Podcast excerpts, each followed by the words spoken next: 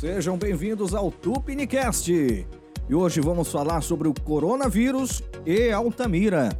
Vamos discutir os impactos das medidas protetivas. Prefeitura de Altamira decide reabertura do comércio no dia 1 de abril. Vamos falar também sobre o artigo 486 da CLT, que prevê que os governos arquem com os encargos trabalhistas em caso de paralisação forçada, independente da causa. E sobre isso, teremos o comentário do Dr. Marlon Castelo Branco, advogado trabalhista. Mas comigo, comentando as notícias de hoje, tem um grande amigo e um amigo grande, Márcio Shoa, comunicólogo, publicitário e grande conhecedor da região. Seja bem-vindo, Márcio. Valeu, obrigado pelo convite. E antes de começar a falar sobre os temas de hoje, eu gostaria de fazer um repúdio aos caça-cliques da cidade.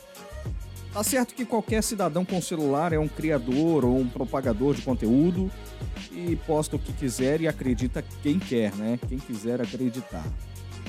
Mas alguns sites aqui que se denominam como imprensa, né? Adoram assustar o povo. Aí vem a manchete. Tem um caso de corona no regional. Tem um caso não sei aonde. Aí isso vai pro WhatsApp e vira um Deus nos acuda. Essa semana eu já vi gente com máscara hospitalar. Eu usei. Sério? Usei. Pois é, eu vi gente com EPI de pintura, máscara de TNT e até de tecido, máscara feita em casa mesmo, né? E gente até cobrindo a boca com, e o nariz com um pedaço de tecido comum, a camisa, né? Tamanha é a desinformação do pessoal. Aliás, eu quero até parabenizar o enfermeiro Oswaldo Damasceno, que tem feito sua parte com lives nas redes sociais, explicando o tema e os cuidados que se deve ter. Vale dizer que até o momento da gravação deste episódio, existem 17 casos no Pará, nenhum em Altamira ou região transamazônica Xingu. Marte, como a desinformação atrapalha a vida das pessoas, hein? É verdade, como é que atrapalha, né? É, a, a, desinformação, cara, eu tô, o que mais está me impressionando no momento é como ela tá vindo lá de cima, sabe? Quando eu estou falando isso, eu estou falando assim de, sei lá, de grande meio de imprensa, que muitos meios de imprensa perderam o seu propósito, né? E estão dedicados aí a fazer algo de realmente desinformar a população. E o pior que é usando a informação. Isso aqui é o mais. E deixando a população em pânico, né? Em pânico. E agora nós vamos ao assunto de hoje, né? Após a semana com o comércio fechado, nem peça de carro dava para comprar se não fosse escondido. Então, a, as entidades como a CIAPA, CDL, né, se reuniram com o prefeito de Altamira, Domingo Juvenil, para uma flexibilização das medidas protetivas do Covid-19, o coronavírus. O prefeito, em suas redes, divulgou a seguinte nota: Recebi hoje em audiência em meu gabinete representantes do comércio, a CIAPA, CDL e Sindicomércio, que estão de acordo com as ações de prevenção tomadas pela Prefeitura de Altamira. Na conversa foi tratado sobre o decreto municipal que será cumprido em toda a sua vigência e o comércio voltará à sua plenitude no dia 31 de março.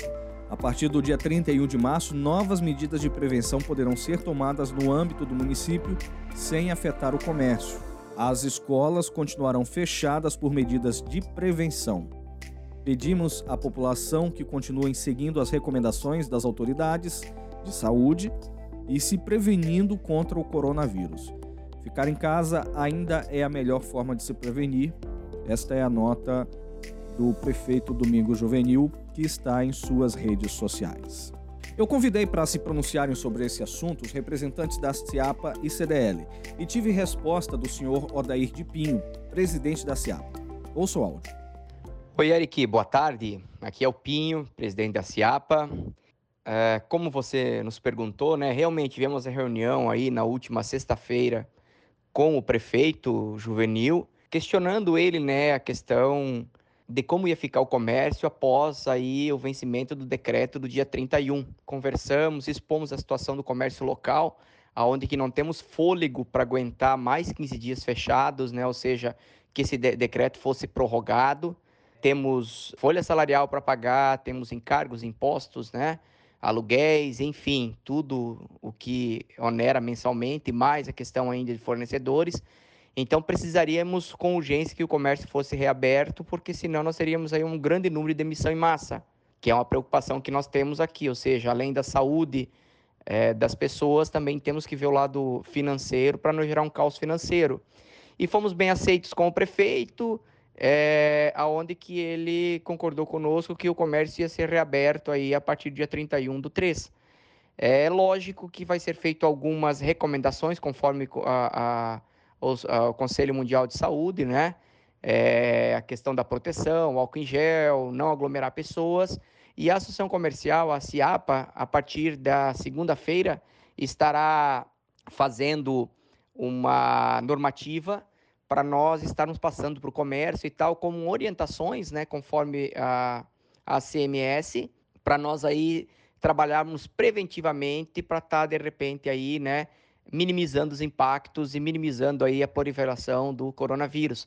Tenho certeza que o comércio aí realmente vai ter uma queda muito grande, nós estamos estimando em torno de 60% de queda aí de vendas, né, e movimento do comércio, mas só o fato de estarmos com o comércio aberto já é uma grande vitória para que a gente possa continuar trabalhando aí, lógico, com cuidado, com precaução, para que a gente possa manter aí a, a economia pelo menos girando aqui em Altamira.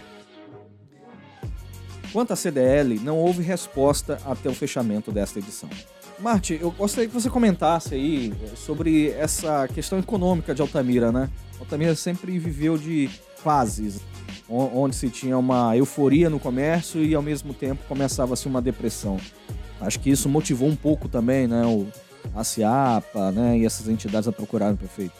Eric, é engraçado que isso faz parte mesmo da formação de Altamira, né? A Altamira mesmo, ela sempre viveu ciclos, assim, engraçado, curioso isso. E uns muito bons, às vezes muito ruins. Então, por exemplo, desde a borracha até que foi a primeira leva para Altamira, depois teve a abertura da Transamazônica, Altamira deixou de ser apenas uma vila né, e passou a ser um, realmente um, um local central que, que, era um ponto de referência para muitos, para toda a região.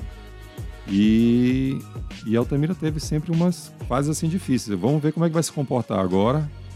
Né? Eu acho que tem coisa de positivo para acontecer aí. A dificuldade com certeza vai ser grande, né? Já estava difícil, a gente vem numa ressaca aí de pós-Belo Monte. Hoje o que está acontecendo para a gente em Altamira, que eu vejo, é como é, o, inter, o, interesse né, político aqui, como ele deixou a desejar no, depois de uma fase é, que a gente viu de muita riqueza aqui em Altamira, né, de muita circulação de dinheiro. Como que a gente reteve tão pouco em infraestrutura para o município? Né? Como é que a gente reteve tão pouco para a saúde? Né? Falam aí que tem poucos respiradores, né? a gente não sabe quanto vão ser necessários, se vai ser necessário. Então, depois de um ciclo muito bom, a gente teve aí um ciclo, né? começou a entrar nesse ciclo ruim, e aí vem o coronavírus, né? vem essa necessidade de isolar, né? que a gente entende que foi é, assim, é, há essa necessidade de isolar, mas é, agora a gente já entendeu, já está em outra fase, do, dessa pandemia, é, já está mais próximo do tratamento, já está mais próximo né, de já está mais próximo também de até mesmo de inventar uma vacina, né? A gente já viu aí ao redor do mundo as experiências, o que está dando certo, o que, que não está dando certo, né? A dificuldade da Itália, enfim. Eu estou bem positivo. Acho que eu estava realmente com medo disso tudo, né? Até porque eu tive bronquite muitos anos da minha, minha vida e fui fumante também por um tempo. Então, Marte, em relação à prefeitura, eu também enviei três perguntas para o senhor Madison, que é o secretário de comunicação do município, mas não obtive resposta. Eu vou deixar agora para o ouvinte uh, o áudio original do WhatsApp com as perguntas que eu enviei. Primeira pergunta: qual o embasamento da, da prefeitura para a tomada dessa medida de contenção no município? Segunda pergunta: qual a preocupação da prefeitura em relação ao retorno das atividades é, do comércio na cidade? Terceira pergunta: o Correios, né, que não não se isolou, ele já chegou com o IPTU na casa da, do, dos altamirenses, né? Uh, a prefeitura vai flexibilizar o pagamento deste imposto que acabou de chegar? São essas as perguntas. Eu agradeço muito se tiver resposta. Pois é, meu caro amigo Marte, eu fiquei no vácuo mesmo. É, eu acho que é uma grande preocupação que todos têm, né? Questão do, do, dos impostos, dessa flexibilização, não só dos impostos municipais, né? É, Eric, a gente tem que lembrar que o, que o contribuinte, o cidadão, ele tem bastante taxas, né? Paga bastante coisa. Então isso contribui para realmente o município se é necessário. Né? É, e seria um alívio, né? De repente aí a, as autoridades de Altamira pensarem numa flexibilização. Eu acho que não só de Altamira, né? De é, todo canto. Né? As três esferas, é, né? Pensarem é, nisso. É verdade. Isso tá, na verdade, isso já está sendo feito, né? Isso daí está sendo feito lá de cima e o governo federal está ajudando bastante. E a gente está vendo isso também no governo estadual começando a, a aparecer. E municipal, acredito que a tendência né, é, seguir o mesmo padrão. Seguir né? o mesmo padrão. Espero que algum, algum vereador aí né, tenha essa iniciativa. Inclusive, Marte, quero fazer uma observação.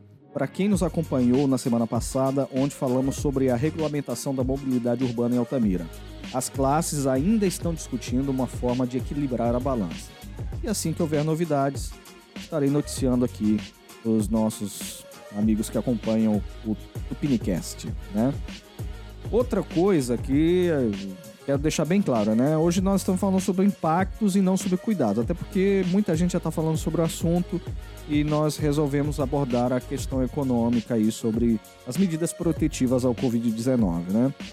E talvez a, a, grande surpresa da semana foi a, a divulgação do artigo 486 da CLT, que prevê que os governos arquem com os encargos trabalhistas em caso de paralisação forçada, independente da causa. E para falar sobre esse assunto, eu convidei o advogado trabalhista Dr. Marlon Castelo Branco, que nos enviou um áudio esclarecendo o assunto. Boa noite, Eric Aguiar, tudo bem? Então, de acordo com o artigo 86 da CLT, há uma possibilidade de reparação civil em favor do empregador em caso de paralisação temporária ou definitiva do trabalho, quando for motivada né, por ato de autoridade municipal, estadual ou federal. Eu vou dar uma lida rapidinho no artigo para facilitar para a gente. Diz o artigo 486. No caso de paralisação temporária ou definitiva do trabalho, motivada por ato de autoridade municipal, estadual ou federal, ou pela promulgação de lei ou resolução que impossibilite a continuação da atividade, prevalecerá o pagamento da indenização que ficará a cargo do governo responsável. Bem, a gente tem que analisar, primeiramente, que isso é um impacto em relação ao empregador, ao empresário, à empresa, né? E a gente tem que analisar também como é que isso vai ser cobrado. Se esse impacto foi devido a um decreto, a uma medida provisória do presidente da República, governo federal, ou foi o governador, através do, do governo estadual, ou através de um prefeito do município. Baseando dessa premissa, a gente vai saber de quem vai ser cobrado. E então, a gente sabendo desse fator, a gente, assim, a gente tem que analisar também é, que todas as medidas que foram tomadas, elas elas têm um objetivo comum de reduzir, né? É, eventuais prejuízos, ao, a, inclusive aos, aos, empregadores, aos empregados. E os empregadores, na realidade, eles têm que fazer o máximo de esforço, né? Para corroborar com essas medidas excepcionais, né? Que foi adotado no momento. É, que, o, como eu repeti, é, vou repetindo, o único objetivo é tentar controlar e acabar com essa pandemia. Então, assim, se o empregador tomar todas as medidas preventivas durante esse período, mas ao final verificar que houveram vários prejuízos para sua empresa, prejuízos como, de repente, ele foi obrigado a demitir um funcionário ou dezenas ou centenas de funcionários e teve que pagar rescisões contratuais que não estavam no cronograma da empresa. Como, por exemplo, é, ele verificou que a renda dele reduziu significativamente, que causou um prejuízo enorme para a empresa. Tem empresas que podem pedir, é, decretar é, abertura de, de recuperação judicial, né, que é a antiga falência. Isso tudo vai ser analisado ao final de todo esse procedimento. E assim, se ele se sentir realmente com prejuízos, ele vai poder cobrar a autoridade é, administrativa de acordo com o artigo 486 da CLT. Então esse foi o doutor Marlon Castelo Branco, esclarecendo esse assunto aí sobre o artigo 486 da CLT, que prevê aí que os governos arquem com encargos trabalhistas em caso de paralisação. Mas eu acho que esse é um momento de questão de bom senso, né, Marte? Uma questão de, de, de, de proteção à vida, né? É, concordo contigo, Eric. De proteção à vida, acho que foi prejuízo para todo mundo, né? Todo mundo enfrentou alguma dificuldade.